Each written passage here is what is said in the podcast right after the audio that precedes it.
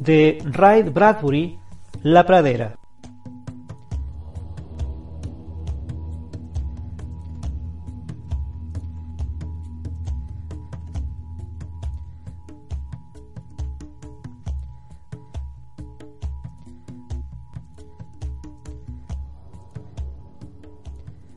George, me gustaría que mirases el cuarto de los niños.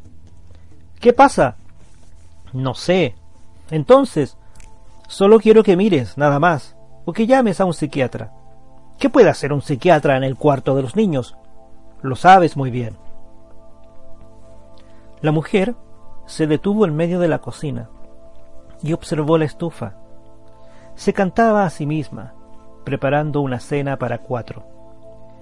Algo ha cambiado en el cuarto de los niños, dijo. Bueno, vamos a ver. Descendieron el vestíbulo de la casa de la vida feliz. La casa a prueba de ruidos, que les había costado mucho, mucho dinero. La casa que los vestía, los alimentaba, los acunaba de noche, y jugaba y cantaba, y era buena con ellos. El ruido de los pasos hizo funcionar un oculto dispositivo y la luz se encendió en el cuarto de los juegos, aún antes que llegaran a él. De un modo similar, ante ellos, detrás, las luces fueron encendiéndose y apagándose automáticamente, suavemente, a lo largo del vestíbulo. ¿Y bien? dijo George. La pareja se detuvo en el piso cubierto de hierbas. El cuarto de los niños medía 12 metros de ancho por 12 de largo y por 10 de alto. Les había costado tanto como el resto de la casa. Pero nada es demasiado para los niños, comentó George. El cuarto, de muros desnudos y de dos dimensiones, estaba en silencio, desierto como el claro de una selva bajo la alta luz del sol. Alrededor de las figuras de George y de Lidia las paredes ronronearon dulcemente y dejaron ver unas claras lejanías, y apareció una pradera africana en tres dimensiones, una pradera completa, con sus guijarros diminutos y sus brisnas de paja, y sobre George y Lidia el techo se convirtió en un cielo muy azul con un sol amarillo y ardiente. George sintió que unas gotas de sudor le corrían por la cara. Alejémonos de este sol, dijo. Es demasiado real. Pero no veo nada malo. De los odorófonos ocultos salió un viento oloroso que bañó a George y a Lidia de pie entre las hierbas tostadas por el sol. El olor de las plantas selváticas, el olor verde y fresco de los charcos ocultos, el olor intenso y acre de los animales, el olor del polvo como un rojo pimentón en el aire cálido, y luego los sonidos, el golpear de los cascos de los lejanos antílopes en el suelo de hierbas, las alas de los buitres como papeles crujientes. Una sombra atravesó la luz del cielo.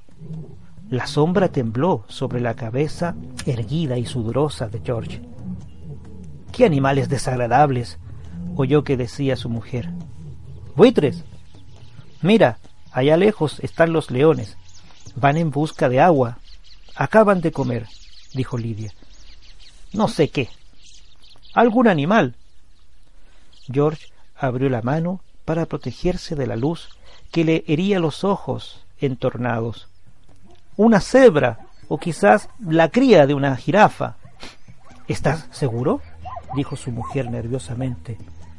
George parecía divertido. No, es un poco tarde para saberlo. Solo quedan unos huesos y los buitres alrededor. ¿Oíste ese grito? preguntó la mujer. No, no. Hace un instante. No, no, no lo siento. Los leones se acercaban y George volvió a admirar al genio mecánico que había concebido este cuarto. Un milagro de eficiencia y a un precio ridículo en todas las casas tendría que haber un cuarto semejante. Oh, a veces uno se asusta ante tanta precisión. Uno se sorprende y se estremece pero la mayor parte de los días qué diversión para todos, no solo para los hijos, sino también para uno mismo, cuando se desea hacer una rápida excursión a tierras extrañas, cuando se desea un cambio de aire. Pues bien, ahí estaba África. Y ahí estaban los leones ahora, a una media de docena de pasos tan reales, tan febril y asombrosamente reales, que la mano casi sentía la aspereza de la piel y la boca se llenaba del olor a cortinas polvorientas de las tibias melenas. El color amarillo de las pieles era como el amarillo de un delicado tapiz de Francia, y ese amarillo se confundía con el amarillo de los pastos.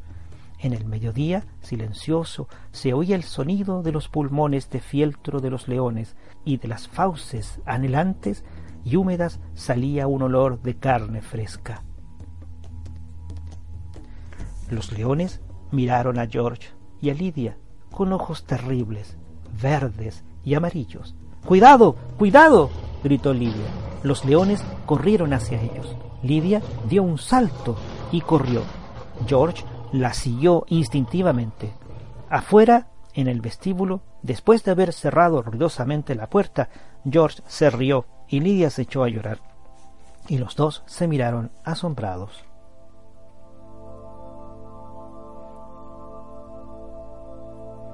George, Lidia, mi pobre y querida Lidia, casi nos alcanzan. Paredes, Lidia, recuérdalo, paredes de cristal. Eso son los leones. Parecen reales, lo admito. África en casa, pero es solo una película suprasensible en tres dimensiones y otra película detrás de los muros de cristal que registra las ondas mentales, solo orodófonos y altavoces, Lidia. Toma, aquí tienes mi pañuelo. Estoy asustada. Lidia se acercó a su marido, se apretó contra él y exclamó ¿Has visto? Es demasiado real. Escucha, Lidia. Tienes que decirles a Wendy y a Peter que no lean más sobre África.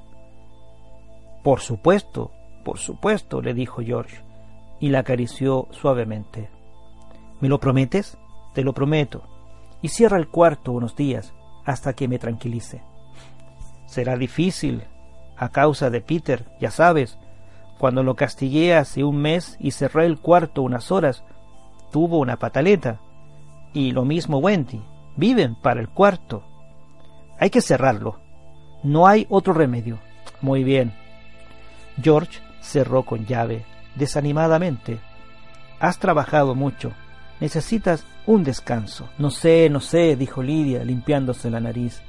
Se sentó en una silla, que enseguida empezó a amacarse, consolándola. No tengo quizá bastante trabajo, me sobra tiempo y me pongo a pensar, ¿por qué no cerramos la casa solo unos días y nos vamos de vacaciones? ¿Pero qué te ocurre? ¿Quieres freírme tú misma unos huevos? Lidia sintió con un movimiento de cabeza. Sí, sí, lo haré. ¿Y remendarme los calcetines? Sí, dijo Lidia con los ojos húmedos, moviendo la cabeza. ¿Y barrer la casa? Sí, sí, lo haré. Pero yo creía que habíamos comprado esta casa para no hacer nada. Eso es, exactamente. Nada es mío aquí. Esta casa es una esposa, una madre y una niñera. ¿Puedo competir con unos leones? ¿Puedo bañar a los niños con la misma rapidez y eficacia que la bañera automática? No puedo. Y no se trata solo de mí, también de ti. Desde hace un tiempo estás terriblemente nervioso. Quizá fumo demasiado. Parece como si no supieras qué hacer cuando estás en casa. Fumas un poco más cada mañana y bebes un poco más cada tarde y necesitas más sedantes cada noche, comienzas tú también a sentirte inútil. ¿Te parece? George pensó un momento tratando de ver dentro de sí mismo. Oh, George. Lidia miró por encima del hombro de su marido la puerta del cuarto. Esos leones no pueden salir de ahí, ¿cierto? George miró y vio que la puerta se estremecía. como si algo la hubiese golpeado desde dentro. Claro que no, claro que no pueden salir de ahí, dijo George. Comieron solos. Sus hijos, Wendy y Peter, estaban en un parque de diversiones de material plástico al otro lado de la ciudad y habían videollamado para decir que llegarían tarde y que cenaran. George contemplaba pensativo la mesa de donde surgían mecánicamente los platos de comida. Podríamos cerrar el cuarto unos pocos días, pensaba George. No les haría ningún daño. No era bueno abusar, y parecía evidente que los niños habían abusado un poco de África. Ese sol. Aún lo sentía en el cuello como una garra caliente. Y los leones, y el olor de la sangre, era notable, de veras. Las paredes recogían las emanaciones telepáticas de los niños y creaban lo necesario para satisfacer todos los deseos. Los niños pensaban en leones y aparecían leones. Los niños pensaban en cebras y aparecían cebras. En el sol y había sol. En jirafas y había jirafas. En la muerte y había muerte. George masticó sin saborear la carne que la mesa le acababa de cortar. Pensaba en la muerte. Wendy y Peter eran muy jóvenes para pensar en la muerte. Nunca se es demasiado joven de veras Tan pronto como se sabe qué es la muerte, ya se la desea uno a alguien.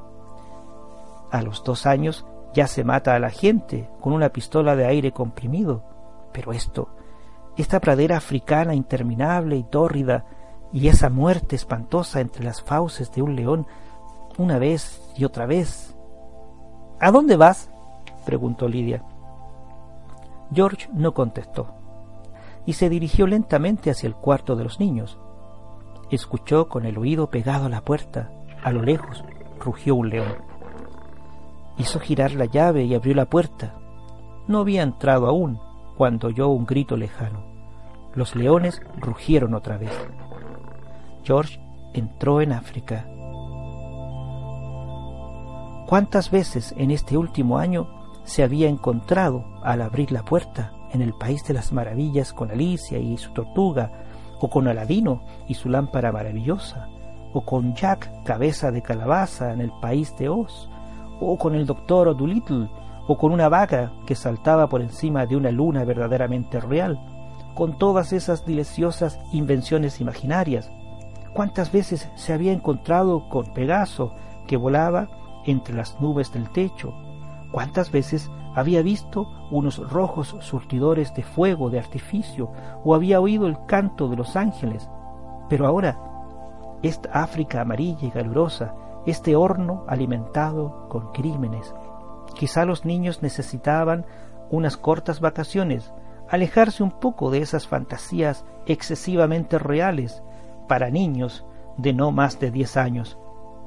Estaba bien ejercitar la mente con las acrobacias de la imaginación, pero ¿y si la mente excitada del niño se dedicaba a un único tema? Le pareció recordar que todo ese último mes había oído el rugir de los leones y que el intenso olor de los animales había llegado hasta las puertas mismas del despacho, pero estaba tan ocupado que no había prestado atención. La figura solitaria de George se abrió paso entre los pastos salvajes. Los leones, inclinados sobre sus presas, alzaron la cabeza y miraron a George. La ilusión tenía una única falla, la puerta abierta y su mujer que cenaba, abstraída más allá del vestíbulo oscuro, como dentro de un cuadro. Váyanse, váyanse, les dijo a los leones. Los leones no se fueron. George conocía muy bien el mecanismo del cuarto. Uno pensaba cualquier cosa y los pensamientos aparecían en los muros. ¡Vamos! Aladino y su lámpara. gritó. La pradera siguió allí. Los leones siguieron allí. ¡Vamos, cuarto! He pedido a Aladino. Nada cambió. Los leones de piel tostada gruñeron. George volvió a su cena. Ese cuarto idiota está estropeado, le dijo a su mujer. No responde. Los niños han pensado tantos días en África y los leones y las muertes que el cuarto se ha habituado. O tal vez Peter lo arregló para que siguiera así. ¿Lo arregló? Pudo haberse metido en la configuración y hacer algún cambio. Peter no sabe nada de ese tipo de cosas. Es muy pequeño. Ah, es listo para su edad.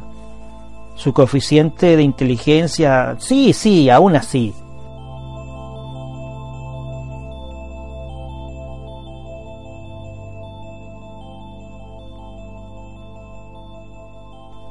Los niños volvieron a casa. Wendy y Peter entraban en ese momento por la puerta principal con las mejillas como caramelos de menta, los ojos como brillantes bolitas de ágata y los trajes con el olor a ozono del vehículo. Llegáis justo a tiempo para cenar. Comimos muchas salchichas y helados de fresa, dijeron los niños tomándose de la mano. Pero miraremos cómo coméis. Sí, háblennos del cuarto de juegos, dijo George. Los niños los observaron, parpadearon y luego se miraron. ¿El, cuarto de juego? África y todas esas cosas, dijo el padre, fingiendo cierta jovialidad. No entiendo, dijo Peter. Tu madre y yo acabamos de hacer un viaje por África. No hay África en el cuarto, dijo Peter simplemente. Ah, vamos, Peter, yo sé por qué te lo digo. No me acuerdo de ninguna África, le dijo Peter a Wendy.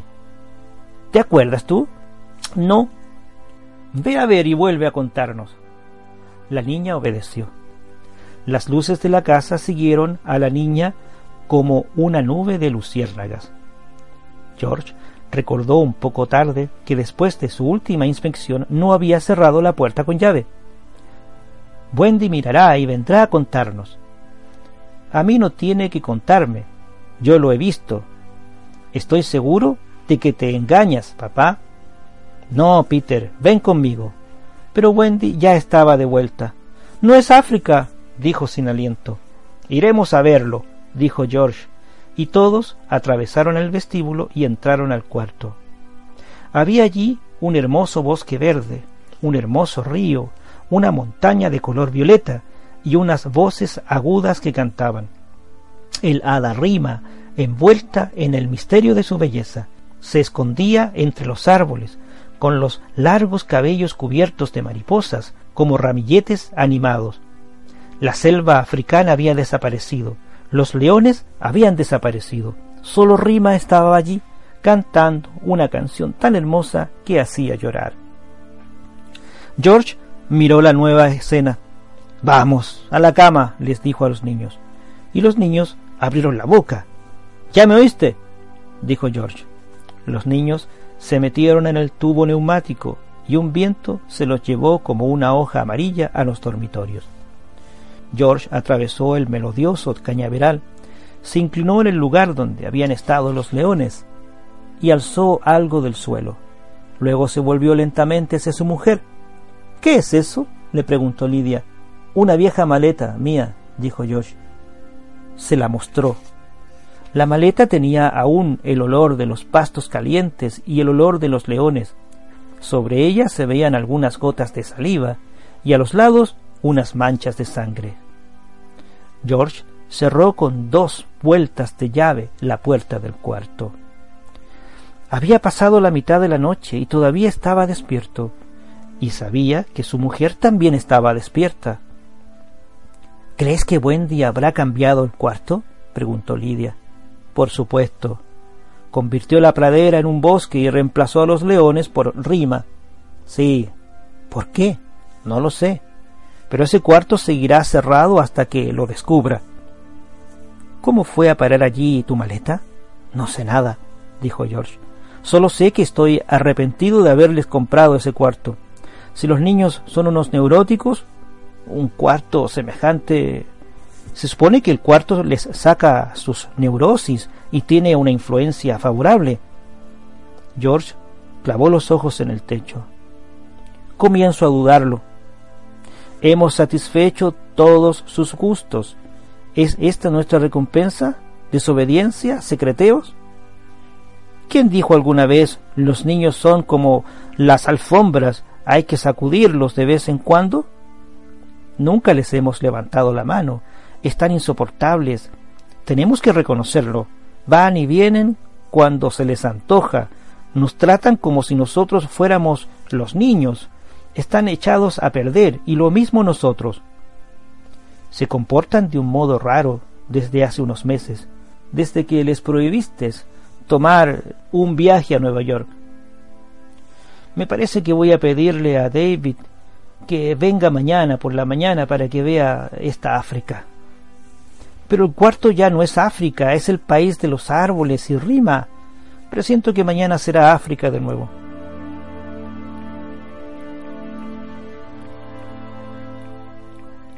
Un momento después se oyeron los gritos. Dos gritos, dos personas que gritaban en el piso de abajo, y luego el rugido de los leones. Wendy y Peter no están en sus dormitorios, dijo Lidia. George escuchó los latidos de su propio corazón. No, dijo, han entrado en el cuarto de juegos. Esos gritos me parecieron familiares. ¿Sí? Horriblemente familiares. Y aunque las camas trataron de acunarlos, George y Lidia no pudieron dormirse hasta después de una hora. Un olor a gatos llenaba el aire de la noche. Papá, dijo Peter. ¿Sí? Peter se miró los zapatos. Ya nunca miraba a su padre ni a su madre. ¿Vas a cerrar para siempre el cuarto de juegos? Eso depende. ¿De qué? De ti y de tu hermana. Si intercaláis otros países en las escenas de África, mm, Suecia, por ejemplo, Dinamarca, China, creía que podíamos elegir los juegos. Sí, pero dentro de cierto límite. ¿Qué tiene África de malo, papá, entonces? Ah, ahora admites que pensaban en África, ¿eh? No quiero que cierres el cuarto, dijo Peter fríamente. Nunca. A propósito, hemos pensado en cerrar la casa por un mes, más o menos, llevar durante un tiempo una vida más libre y responsable. Eso sería terrible. Tendré que atarme los cordones de los zapatos en vez que lo haga la máquina y cepillarme yo mismo los dientes y peinarme y bañarme yo solo. No. Será divertido cambiar durante un tiempo, ¿no te parece? No, no, será espantoso. No me gustó nada cuando el mes pasado te llevaste la máquina de pintar. Quiero que aprendas a pintar tú mismo, dijo mío. No quiero hacer nada, solo quiero mirar y escuchar y oler. ¿Para qué hacer otra cosa? Muy bien, vete a tu pradera. ¿Vas a cerrar pronto la casa? Estamos pensándolo.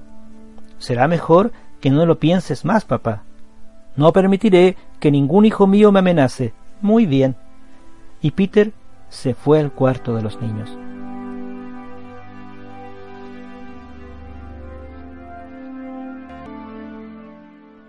Llego a tiempo, dijo David McLean. ¿Quieres acompañarme a comer? le preguntó George. Gracias, ya he desayunado. ¿Qué pasa aquí? David, tú eres psiquiatra. Así lo espero. Bueno, quiero que examines el cuarto de los niños.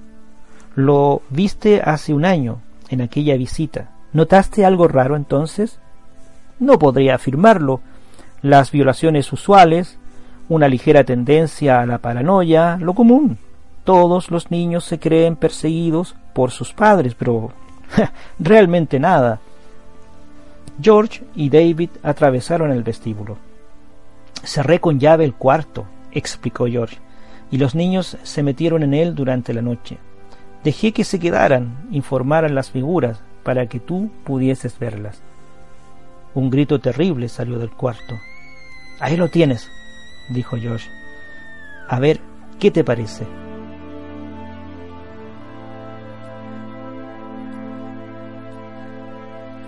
Los hombres entraron sin llamar. Los gritos habían cesado. Los leones comían. Salid un momento, niños, por favor, dijo George. No alteren la combinación mental. Dejen las paredes así. Salgan. Los niños se fueron, y los dos hombres observaron a los leones que agrupados a lo lejos devoraban sus presas con gran satisfacción. ¿Cuánto tiempo lleva esto? Poco menos de un mes. No me impresiona muy bien, de veras. Quiero hechos, no impresiones. Mi querido George, un psiquiatra nunca ha visto un hecho en su vida, solo tiene impresiones, sentimientos, cosas vagas. Esto no me impresiona bien, y te lo digo, confía en mi intuición y en mi instinto. Tengo buen olfato, y esto me huele muy mal. Te daré un buen consejo, líbrate de este cuarto maldito y lleva a los niños a un consultorio durante un año, eh, todos los días. ¿Es tan grave? Temo que sí. Uno de los usos originales de estos cuartos es facilitar el estudio de la mente infantil, con las figuras que quedan en los muros. En este caso, sin embargo, en vez de actuar como una válvula de escape, el cuarto ha encausado los pensamientos destructores de los niños. ¿No advertiste nada anteriormente? Solo noté que consentías demasiado a tus hijos, y parece que ahora te opones a ellos de alguna manera. ¿De qué manera? No los dejé ir a Nueva York. ¿Y qué más? Saqué algunas máquinas de la casa y hace un mes los amenacé con cerrar este cuarto si no se ocupaban en algunas tareas domésticas. Llegué a cerrarlo unos días para que viesen que hablaba en serio. Ah, hmm, ¿significa algo eso? Todo. Santa Claus se ha convertido en un verdugo. Los niños prefieren a Santa Claus. Permitiste que este cuarto y esta casa eh, los reemplazaran, a ti y a tu mujer, en el cariño de vuestros hijos. Este cuarto es ahora para ellos padre y madre a la vez, mucho más importante que sus verdaderos padres, y ahora pretendes prohibirles la entrada. No es raro que haya odio aquí. Puedes sentir cómo baja del cielo. Puedes sentir cómo baja del cielo. Siente ese sol. George, tienes que cambiar de vida. Has edificado la tuya como tantos otros, alrededor de algunas comodidades mecánicas. Si algo le ocurriera a tu cocina, mañana te morirías de hambre. No sabes ni cómo cascar un huevo. Pero no importa, arrancaremos el mal de raíz, volveremos al principio. Nos llevará tiempo, pero transformaremos a estos niños en menos de un año. Espera y verás. Pero cerrar la casa de pronto y para siempre no será demasiado para los niños. No pueden seguir así. Eso es todo.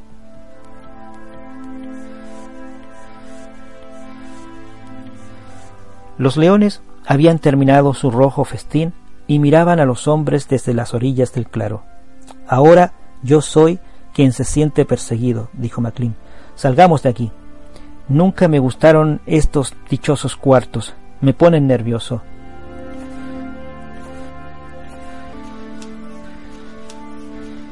Los leones parecen reales, ¿no es cierto? dijo George. Me imagino que es imposible. ¿Qué? que se conviertan en verdaderos leones. No sé, algún fallo en los dispositivos digitales, algún cambio o algo parecido. No. Los hombres fueron hacia la puerta. Al cuarto no le va a gustar que lo desconecten, me parece. A nadie le gusta morir, ni siquiera a un cuarto. Me pregunto si me odiará porque quiero apagarlo. Se siente la paranoia en el aire dijo David. Se lo puede seguir como una pista. Se inclinó y alzó del suelo una bufanda manchada de sangre. ¿Es tuya? No, no, dijo George, con el rostro tenso. Es de Lidia. Entraron juntos en la casilla de los fusibles y movieron el interruptor que mataba el cuarto. Los dos niños tuvieron un ataque de nervios. Gritaron, patalearon y rompieron algunas cosas, aullaron, sollozaron, maldijeron y saltaron sobre los muebles. No puedes hacerlo. Es nuestro cuarto. No puedes. Vamos, niños. Los niños se dejaron caer en un sofá llorando. George dijo, Lidia, por favor, enciéndeles el cuarto, aunque solo sea un momento. No puedes ser tan rudo. No, no puedes ser tan cruel. Lidia está parado y así seguirá. Hoy mismo terminamos con esta casa maldita. Cuanto más pienso en la confusión en que nos hemos metido, más me desagrada. Nos hemos pasado los días contemplándonos el ombligo, un ombligo mecánico y electrónico. Dios mío, cómo necesitamos respirar un aire sano. Y George recorrió la casa apagando relojes, parlantes, estufas, calentadores, lustrabotas, atadoras de zapatos, máquinas de lavar, frotar y masajear el cuerpo y todos los aparatos que encontró en su camino. La casa se llenó de cadáveres. Parecía un silencioso cementerio mecánico. No lo dejes, no lo dejes, gemía Peter mirando el techo, como si estuviese hablándole a la casa, al cuarto de juegos. No dejes que papá mate todo. Se volvió hacia George. Te odio. Te odio. No ganarás nada con tus insultos. Ojalá te mueras. Hemos estado realmente muertos durante muchos años. Ahora vamos a vivir. En vez de ser manejados y masajeados, vamos a vivir. Wendy seguía llorando y Peter se unió otra vez a ella. Solo un rato, un ratito, lloraban los niños. Oh, George, dijo Lidia, un rato, no puede hacerles tanto daño. Bueno, bueno, aunque solo sea para que se callen. Un minuto, nada más. ¿Escucharon? Y luego lo apagaremos para siempre. Y enseguida saldremos de vacaciones. David llegará dentro de media hora para ayudarnos en la mudanza y acompañarnos al aeropuerto. Bueno, voy a vestirme. Enciéndeles el cuarto un minuto, Lidia, pero solo un minuto, no lo olvides.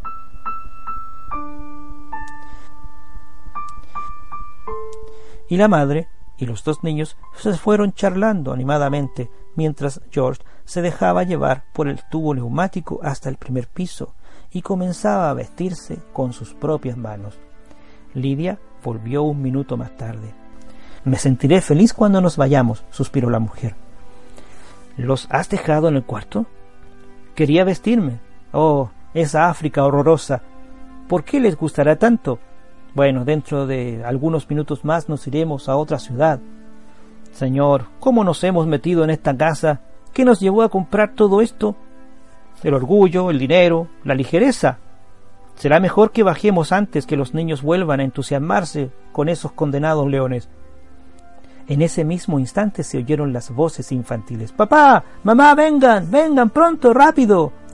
George y Lydia bajaron. George y Lidia bajaron por el elevador y corrieron hacia el vestíbulo. Los niños no estaban allí. Wendy, Peter. Entraron en el cuarto de juegos.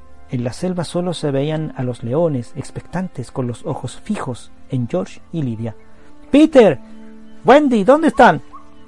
La puerta se cerró de golpe. Wendy. Peter. George y su mujer se volvieron y corrieron hacia la puerta. ¡Abran la puerta!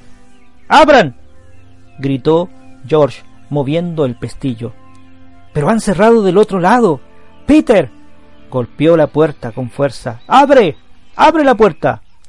Se oyó la voz de Peter afuera junto a la puerta. No permitan que paren el cuarto de juegos y la casa. El señor George y su señora golpearon otra vez la puerta.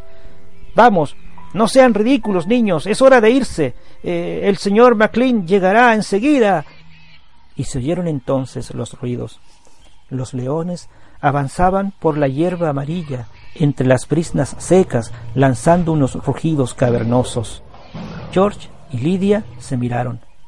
Luego se volvieron y observaron a los animales que se deslizaban lentamente hacia ellos, con las cabezas bajas y las colas tiesas. George y Lidia gritaron y comprendieron entonces por qué aquellos otros gritos les habían parecido familiares.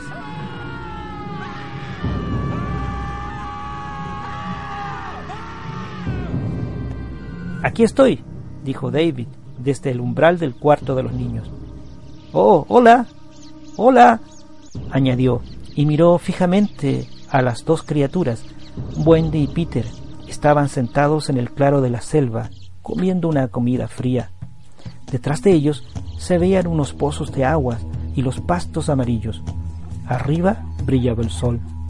David empezó a transpirar. ¿Dónde están, dónde están los papás? Los niños alzaron la cabeza y sonrieron. Ah, no van a tardar mucho.